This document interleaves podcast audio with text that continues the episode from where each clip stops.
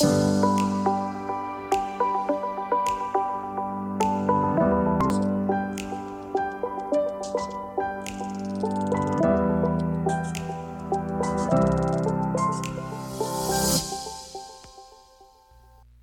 gente. Reinaldo Lunelli falando e lhes dando boas-vindas ao meu podcast. Este é o oitavo episódio da série onde estudamos a tributação que nos alcança. Conforme eu combinei com vocês no episódio anterior, hoje nós vamos entender um pouco sobre um dos regimes de tributação vigentes no Brasil, o lucro real, que talvez seja o mais complexo de todos eles.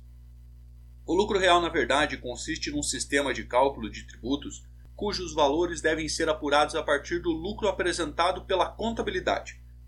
Mas não se engane achando que o lucro contábil será de fato o resultado tributável. Ele é somente o ponto de partida. Este número precisará ser ajustado de acordo com as adições e exclusões determinadas pela legislação fiscal. Exatamente por isso, quando se trata de lucro real, pode haver inclusive situações de prejuízo fiscal, hipótese em que o resultado tributável se apresenta negativo e, portanto, não haverá imposto de renda e contribuição social a pagar. Até porque a legislação fiscal aplicável ao lucro real diz tributar o resultado positivo das operações da entidade. Sendo assim, quando o valor final apurado for negativo, não temos base tributável. Então, como se pode perceber, e diferente do simples nacional e do lucro presumido, o lucro real exige que o empresário mantenha uma contabilidade completa e comprovada em consonância com toda a legislação comercial e societária. Mas entenda, quando eu digo que a contabilidade é dispensada, estou me referindo apenas para fins fiscais e a apuração do imposto de renda e contribuição social. Podemos ficar aqui transcorrendo outros inúmeros aspectos que obrigam as empresas a manter escrituração contábil comprovada. Mas este não é o nosso foco agora. Bom, o lucro real é de opção livre para todos os contribuintes. Mas existe uma gama de pessoas jurídicas que estão obrigadas à tributação com base no lucro real. Aquelas empresas cuja receita total no ano calendário anterior tem ultrapassado o limite de 78 milhões, por exemplo. Estão também obrigadas ao lucro real as pessoas jurídicas cuja atividade seja de bancos comerciais, bancos de investimento, enfim, instituições financeiras de um modo geral, inclusive as empresas de factoring.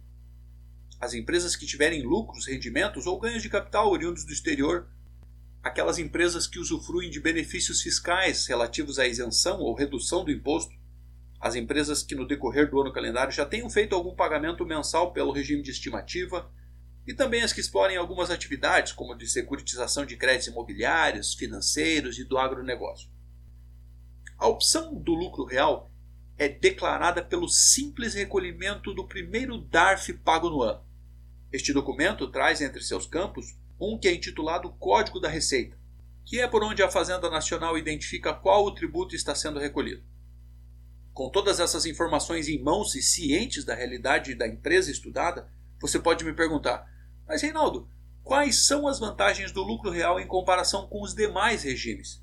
Se ele é tão complexo e requer cuidados tão especiais, por que motivos a minha empresa ou a empresa do meu cliente, que não está obrigado ao lucro real, deve fazer a opção por este enquadramento?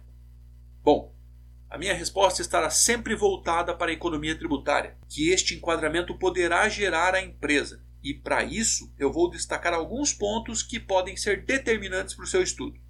Mas reforço: cada empresa tem suas particularidades, e essa opção precisa ser tomada considerando um conjunto de pontos, que somados demonstram ser este o regime tributário que melhor atenderá às necessidades da empresa.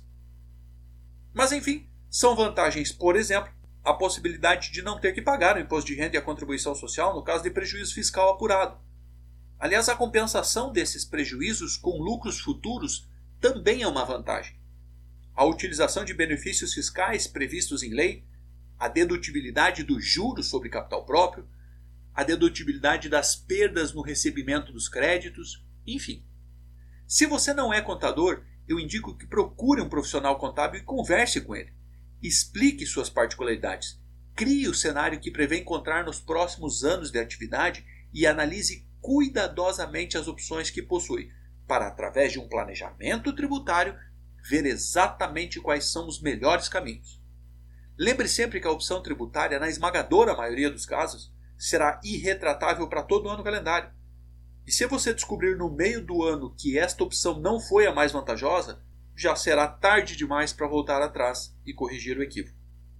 Então pense bem, mas pense estrategicamente. E por hoje é isso. Acompanhe sempre nossas conversas e busque por Reinaldo Lunelli nas redes sociais e nos seus players de podcast.